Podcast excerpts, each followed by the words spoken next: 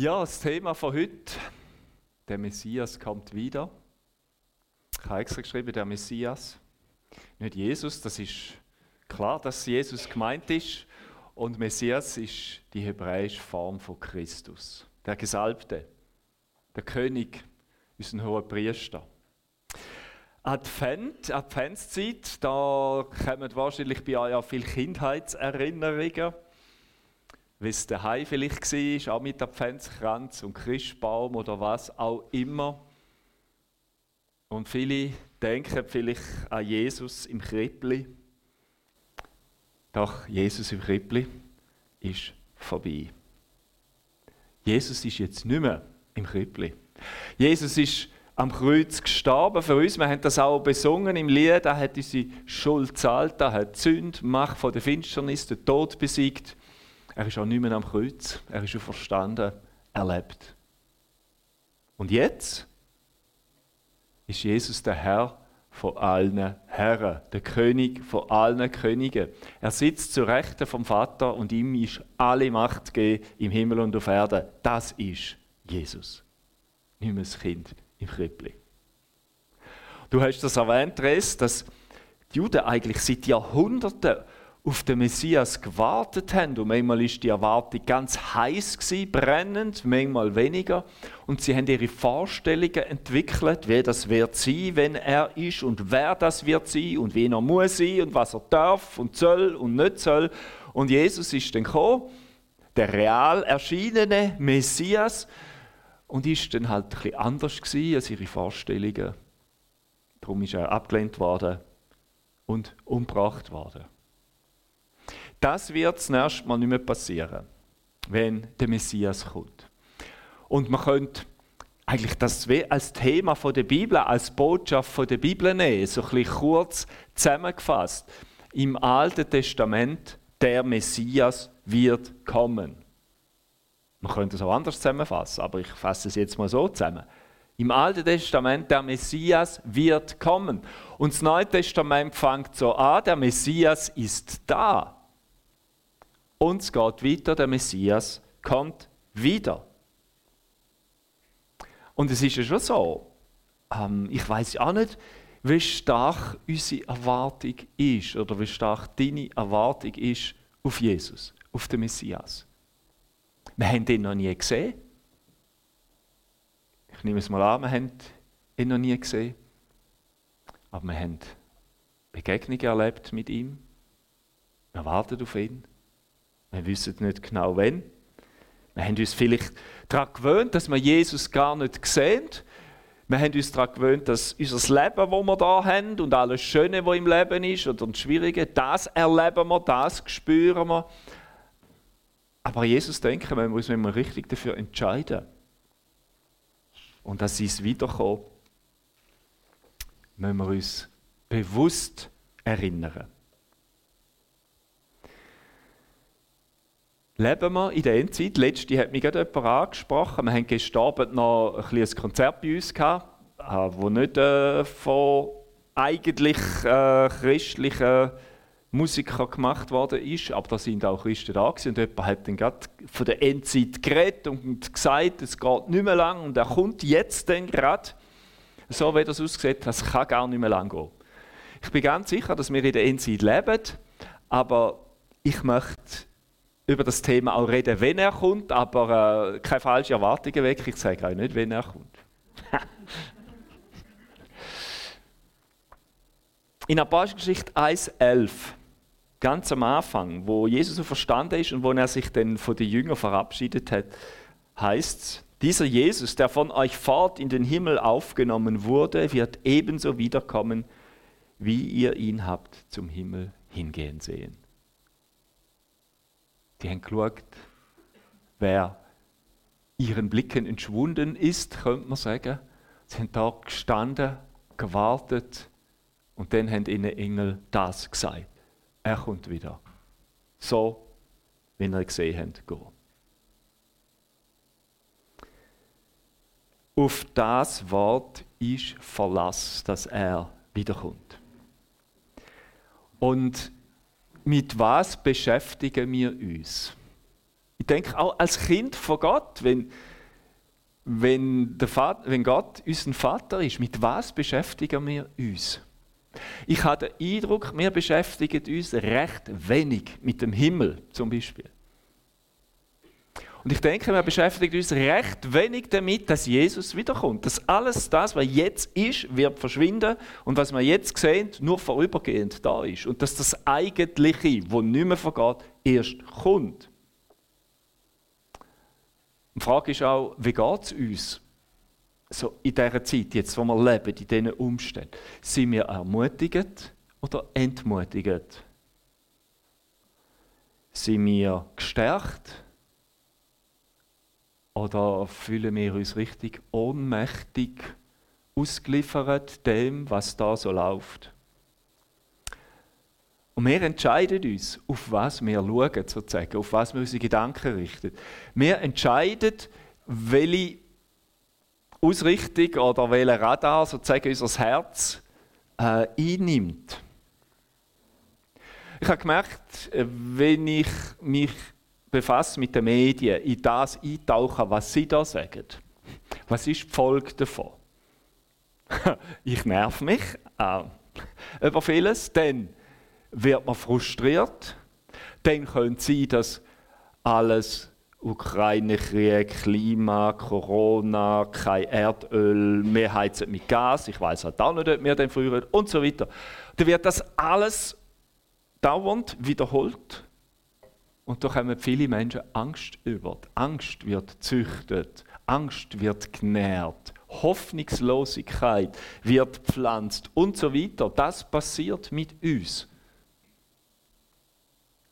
Aber das, was da in den Medien kommt, ist nur ein Ausschnitt, ein einseitiger kleiner Ausschnitt.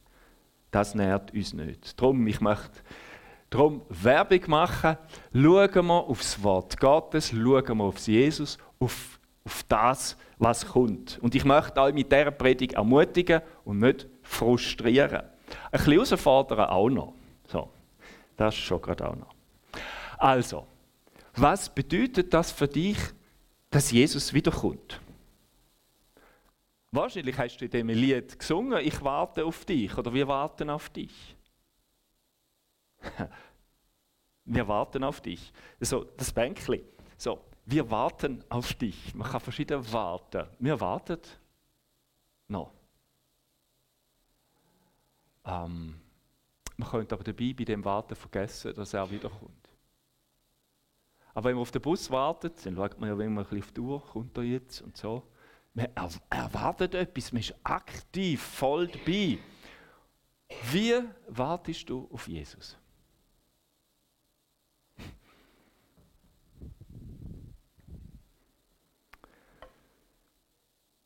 Freust dich darauf, dass er kommt? Oder stört es dich vielleicht sogar? Stell dir vor, Jesus käme heute oder morgen. Würde das stören? so. Also was natürlich ein Thema ist, die Jünger, die, ich finde das gut, die Jünger, die sind wie wir, die haben verschiedene Sachen interessiert und die haben dann darum auch gefragt, wann kommst du wieder? Ich bin so froh, dass sie das gefragt haben. Jesus ist mit ihnen auf dem Ölberg gesessen, mit seinen Jüngern. Als er allein war, wandten sie sich an ihn und baten, sag uns doch, wann wird das geschehen? Und welches Zeichen wird deine Wiederkunft und das Ende der Welt ankündigen? Jesus gibt Antwort. Gebt acht, dass euch niemand irreführt, erwiderte Jesus. Denn viele werden unter meinem Namen auftreten, sie werden behaupten, sie seien der Messias und werden viele irreführen. Wann kommst du wieder? Das ist, finde ich, ganz eine interessante Frage. Ich möchte auf das heute eingehen, wenn das er wiederkommt, ohne euch zu sagen, wenn er wiederkommt. Ihr merkt jetzt dann warum. Jesus nennt da ein Kennzeichen und in seiner Endzeitrede Matthäus 24, Markus 13, Lukas 21 sagt er noch ganz viele andere Sachen. Aber das Erste, was er sagt, ihre Führung. Verführung.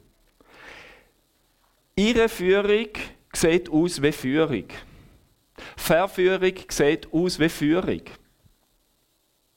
Es gibt Menschen, die gehen darauf hin und finden, ja, ich werde geleitet. Das ist richtig cool, es ist gut, es ist attraktiv. Es kann sogar am Anfang wohltun, aber es führt dich weg von Gott. Verführung, Irreführung führt dich immer weg von Gott. Oder steht zwischen dir und Gott. Was auch immer das kann sein. Der Petrus fragt, welches ist das Zeichen deiner Wiederkunft und welches Zeichen wird das Ende der Welt ankündigen? Weltende, Weltuntergang ist ja so ein Thema. Äh, vielleicht erinnert ihr euch noch, 2012 äh, hat die Welt nach dem Erich von Däniken schon mal sollen untergehen weil der Maya-Kalender und die Interpretation davon Ende 2012 aufgehört hat. Wie wir sehen, wir sind noch da, die Welt ist noch nicht untergegangen.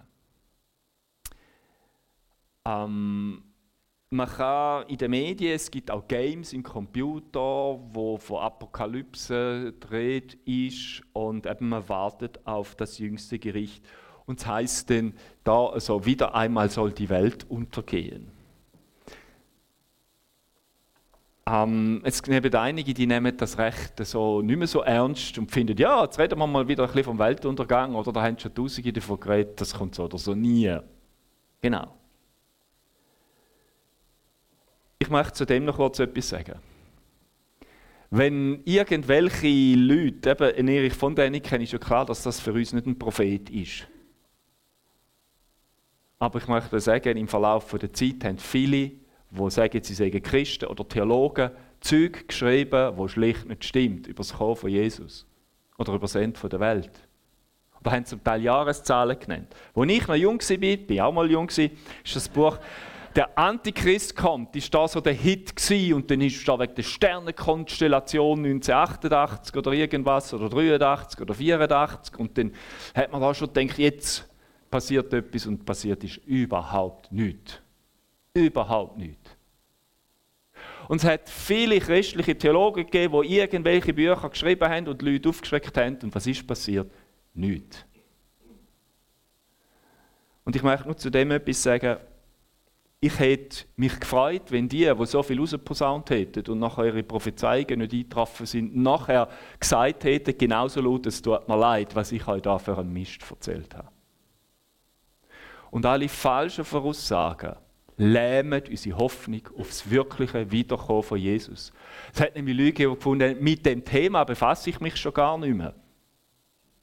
Ich lese das schon gar nicht mehr. Ich denke gar nicht mehr darüber nach. Weil das ist so oder so alles faul oder falsch. Und ich möchte einfach so etwas sagen. Also alle, die mit Jahreszahlen operieren, das könnt ihr schlicht einfach vergessen. Ich sage euch noch warum. Wenn jemand eine Jahreszahl nennt, ist er garantiert und sicher auf dem falschen Dampfer. Ob das 2012 ist oder da, haben sie es wieder ein verschoben. Ähm, Weltuntergang wird verschoben. Sie haben nochmal einen anderen Maya-Kalender gefunden wo noch ein bisschen weitergeht. Oder dann ist da wieder eine Prophezeiung gewesen. Was haltet ihr von dieser Theorie über den nächsten Weltuntergang? Eben, nächster Weltuntergang und schon wieder einer. Ich möchte mal ein bisschen provozierend sagen, es gibt gar keinen Weltuntergang. Jesus kommt. Die Welt geht nicht unter. Bis Jesus kommt. Und wenn er dann kommt, dann schafft Gott einen neuen Himmel und eine neue Erde. Also wenn jemand von Weltuntergang redet, hm, kann man das wirklich ein bisschen locker nehmen. Weil das nächste Entscheidende, was wirklich für uns wichtig ist, wo wir darauf warten, ist, dass der Messias kommt, dass Jesus kommt. Es wird niemand vorher auf den roten Knopf drücken und mit Atombomben irgendwie die Welt vernichten. Ich glaube, dass Gott darüber wacht, dass der Planet bewahrt wird, bis Jesus kommt. Keine Umweltkatastrophe, kein Krieg, kein Nichts wird den Planet zerstören, bevor Jesus kommt. Das tröstet mich. Und dann schafft er einen neuen Himmel und eine neue Erde. Offenbarung 21,1 steht das. Und schon der Jesaja 600, 700 Jahre vor Christus hat im Kapitel 65 geschrieben, dass Gott einen neuen Himmel und eine neue Erde wird schaffen. Ihr könnt im Internet schauen, es gibt da verschiedene Sachen äh, von was alles soll passieren, in welchem Jahr und so weiter. Sonnenexplosion, neue Eiszeit, Chemiewaffenkrieg, Asteroid kommt auf die Erde. Dann 2015 haben auch wieder zwei gesagt, Jesus kommt wieder und so weiter. Kollision mit einem unentdeckten Planet. Das ist bei uns nicht so groß in der Presse. Dann Gletscher schmelzen und das Festland wird über, äh, überflutet. Dann Atomkrieg vom Nostradamus. Dann 2020 hätte wieder Jesus sollen kommen. 2021 hätte er wieder sollen kommen. 2026 kollidiert die Erde mit einem Komet, wenn man dieser Prophezeiung glauben was ich aber nicht tue. Und 2076 sehe ein Kampf im Vorfeld des jüngsten Gerichts im heutigen Syrien.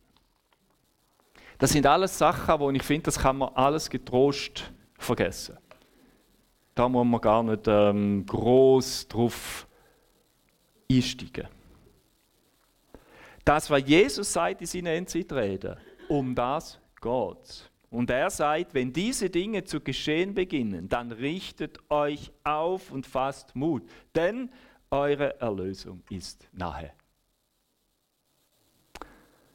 Jesus sagt, richtet euch auf, fasset Mut. Warum?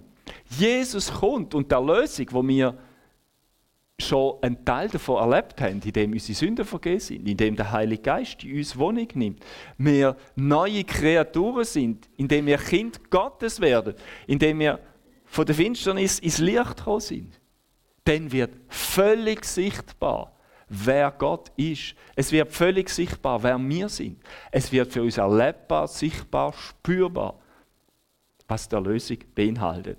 Freut euch darauf.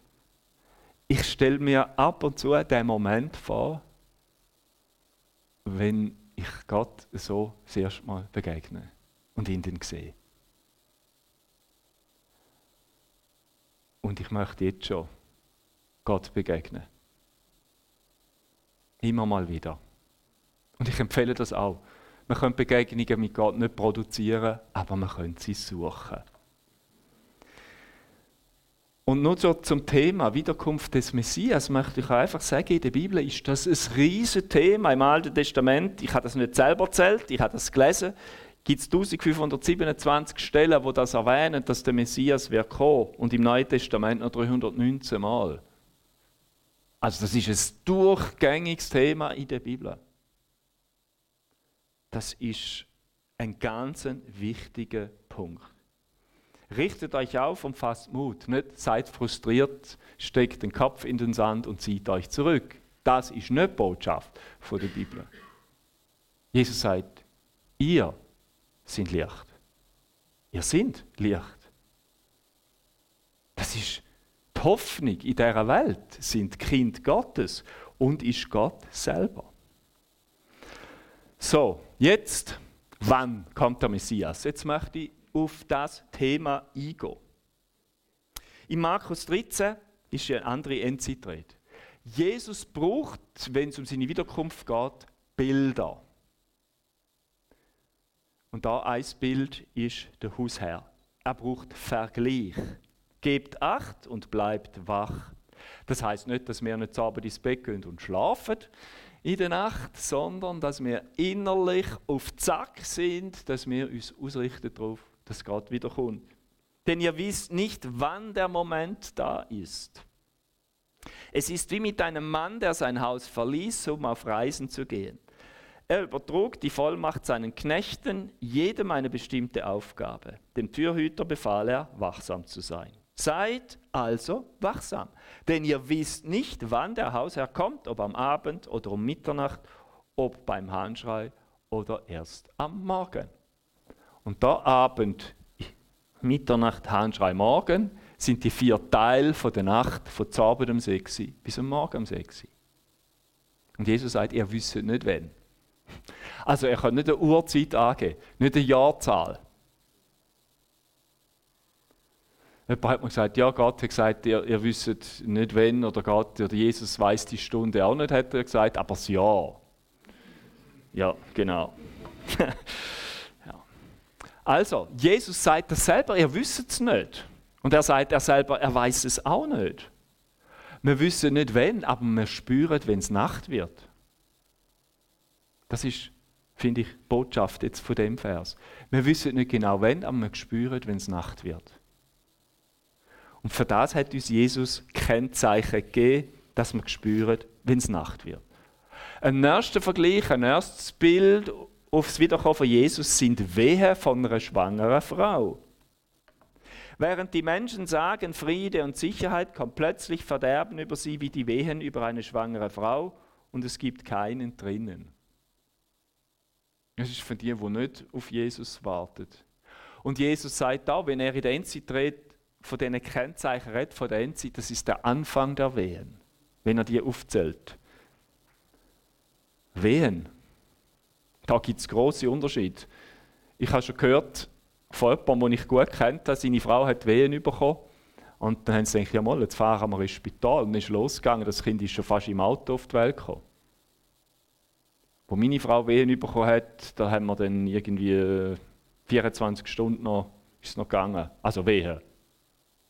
Blase platzt und so weiter. Also wirklich nicht Anfang, sondern richtig. Da weiß man es nicht, wenn genau. Aber es sind Anzeichen, wo sich verdichtet. Und je dichter das wird, umso näher ist es. Ein erstes Bild, das gebraucht wird. Und ist der Dieb in der Nacht, wo kommt. Und die beiden Worte, weiß ich ja nicht, ob ihr die kennt, Chronos und Kairos. Ab heute kennen das denn. Chronos heißt Zeit, wird mit Zeit übersetzt. Und Chronos ist die Zeit, die man mit einem Chronometer misst. Ein Chronometer ist eine Uhr. Das ist ein Chronometer. Mit dem misst man den Chronos, die Zeitdauer. Dann gibt es einen Kairos. Das ist ein bestimmter Moment.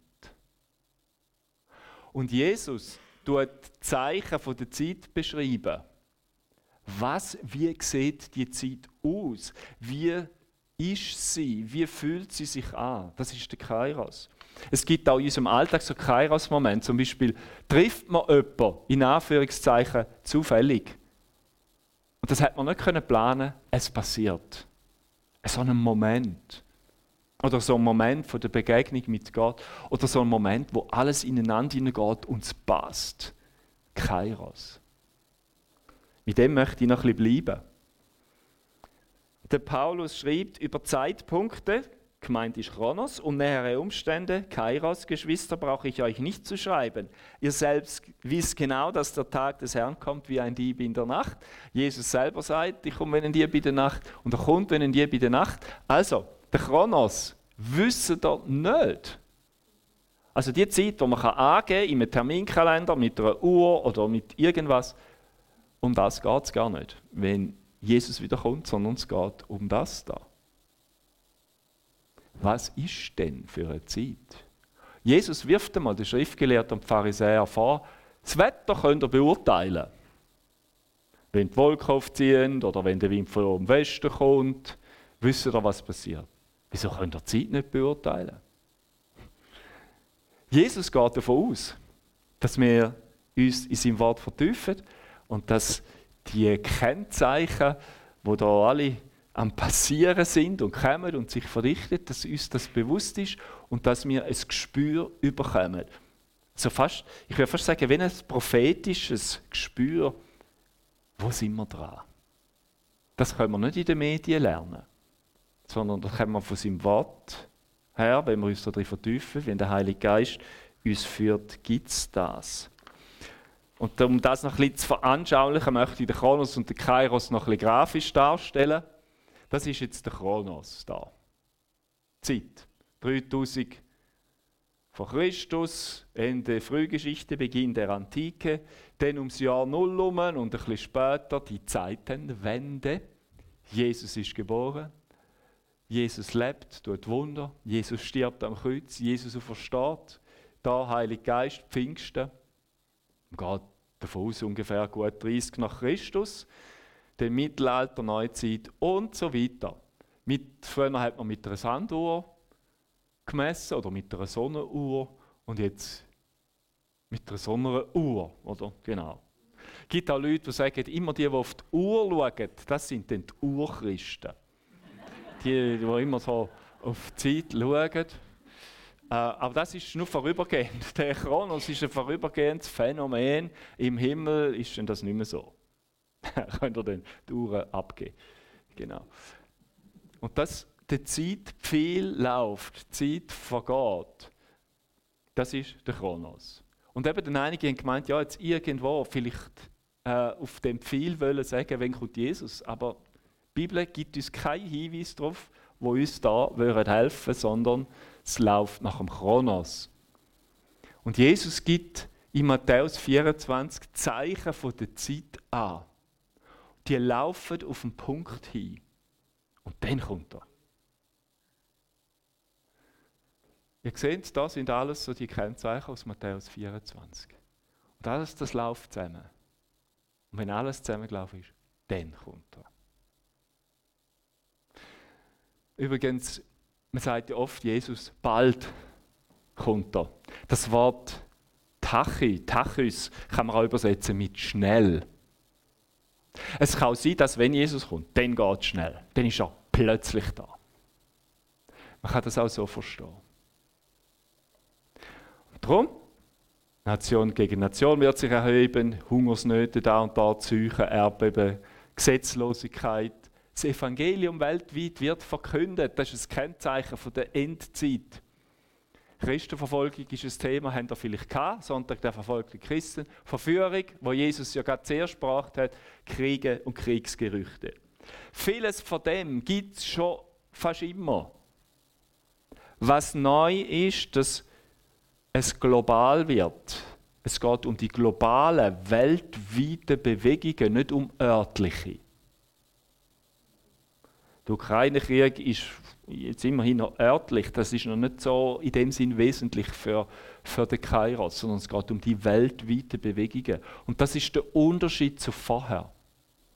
Vorher ist immer nur eine Kultur betroffen gewesen. Die Inkas, Mayas, die Ägypter, die Römer, Babylonier. Die Reich sind aufgekommen, haben ihren Höhepunkt gehabt und sind vergangen und ist das Nächste gekommen. Und jetzt ist die ganze Welt verhängt. Wenn das Weltwirtschaftssystem zerbricht, zerbricht es bei uns, in Deutschland, in Nepal, in Brasilien, in Kanada, überall. Und das ist etwas Neues.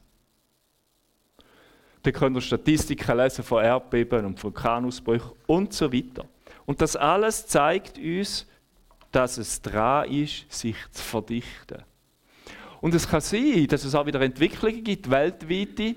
Jetzt scheint es so zu sein, dass man wieder auf Konfrontation geht. Es kann aber auch sein, dass eine Phase kommt, wo es wieder vielleicht mehr um Dialog geht. Das könnte sein, das kann sich wieder ein bisschen entspannen. Weil die Wehen, die können kommen und können wieder ein bisschen gehen. Aber dann ganz am Schluss konzentriert sich immer mehr und es wird immer stärker. Und dann wird das Kind geboren. Und auch da, es kann kommen, es kann wieder gehen, es kann wieder kommen, es kann sich konzentrieren und dann kommt der Messias. Darum tönt euch nicht zu fest um ein einzelnes Kennzeichen irgendwie von, äh, von einem an, sondern geht es wirklich ums große Ganze. Und man kann da ich glaube, man kann da ein Feeling entwickeln. Und ich finde, wenn man das ganze Bild hat, immer mehr, wenn man das ganze Bild von Gott hat und weiß, er kommt, mein Vater kommt, Jesus kommt, mein Heiland, und ich sehe ihn dann. Das ist eine geniale Perspektive. Jetzt, wie leben wir in dieser Zeit? Was ist unsere Haltung? Eben, hebt eure Häupter empor, freut euch aufs Kommen von Jesus. Und ich habe die zwei Sachen da. Einerseits, wir sind parat, er könnte heute kommen. Andererseits, wir leben verantwortlich, als käme er noch lange nicht. Der Luther sagt, er würde noch ein Bäumchen pflanzen, wenn Jesus morgen käme. Finde ich noch einen guten Vergleich. Wir tun noch Bäume pflanzen. Wir üben unseren Beruf aus. wir sind Eltern. Weiß nicht, was immer. Es könnte sein, dass es noch eine Zeit geht, bis er kommt. Aber es könnte sein, dass er bald da ist. Und wir richten uns auf beide Seiten. Wir sind wachsam. Und wir leben verantwortlich. Nicht wie Thessalonicher sozusagen, die haben alles verkauft und nur noch gewartet auf Jesus und haben nicht mehr geschafft und einfach nur noch gewartet auf Jesus. Und andere haben dann müssen schauen, dass die irgendwie zu essen haben und so. Auch so Leute hat es gegeben. Das wäre dann, wäre dann unverantwortlich. Aber unser Problem ist meistens, dass wir eigentlich gar nicht so parat sind, wenn er hat. Und ich muss mir auch den Gedanken gewöhnen, stell dir vor, ich komme schon gar nicht mehr auf Liestl. Jesus kommt zwischen ihnen. Ich wäre abgeholt auf der Autobahn. Ja, genau. Der Augustinus hat sich auch mit der Wiederkunft von Jesus befasst. Nicht derjenige liebt die Wiederkunft des Herrn, der sagt, sie liege noch in weiter Ferne, auch nicht der, der sagt, sie stehe unmittelbar bevor, sondern derjenige, der sie mit ernstem Glauben, fester Hoffnung und brennender Liebe erwartet, ganz gleich, ob sie fern oder nah ist. Und jetzt noch das Letzte, was ich euch weitergebe. Die Verse. Das ist Perspektive. Offenbarung 21, zweitletztes Kapitel in der Bibel. Seht, die Wohnung Gottes ist jetzt bei den Menschen. Gott wird in ihrer Mitte wohnen. Sie werden sein Volk sein und er selbst, ihr Gott, wird bei ihnen sein. Er wird alle ihre Tränen abwischen. Es wird keinen Tod mehr geben, kein Leid, kein Geschrei und keine Schmerzen. Denn was früher war, ist vergangen. Leute, ich möchte, ich möchte ein bisschen Werbung machen für den Himmel. So, da. Ich, ich habe den Eindruck, das Volk von Gott, dass viele Kinder von Gott sich nicht freuen auf den Himmel. Euch haut es jetzt auch nicht vom Stuhl, sehe ich. ja. Äh, der Reis und ich haben vorher ein bisschen darüber geredet. Und warum uns geht es vielleicht da so ein gut. Wir haben vielleicht schon ein bisschen zu viel Himmel da auf Erde. Wir haben vielleicht da schon ein bisschen zu viel Paradies. Es geht uns gut. Wir müssen nicht Angst haben, was haben wir morgen Mittag auf dem Mittagstisch. Wir haben es so bequem eingerichtet, wir haben es so gut, dass wir denken, so könnten wir leben, so müsste es sich eigentlich nicht ändern. Aber Gott hat schon noch etwas vor. Das möchte er alles restlos ändern und viel besser machen. Ich kann euch sagen, dass das, was da schön ist, gut ist, wo ihr euch freut darüber, das ist im Himmel noch viel besser. Woher weißt du das? ich kann euch sagen, ich weiß es einfach. Ich bin noch nie dort gewesen, aber ich habe das da gelesen. Schon mehrere Mal habe ich das vollständig durchgelesen. Und ich freue mich mehr auf den Himmel als je. Ich freue mich so drauf, wenn denn das passiert. Da tut nichts mehr weh. Alle Tränen werden abgewischt, jeder Schmerz ist vorbei, dann ist nur noch Glück und Freude.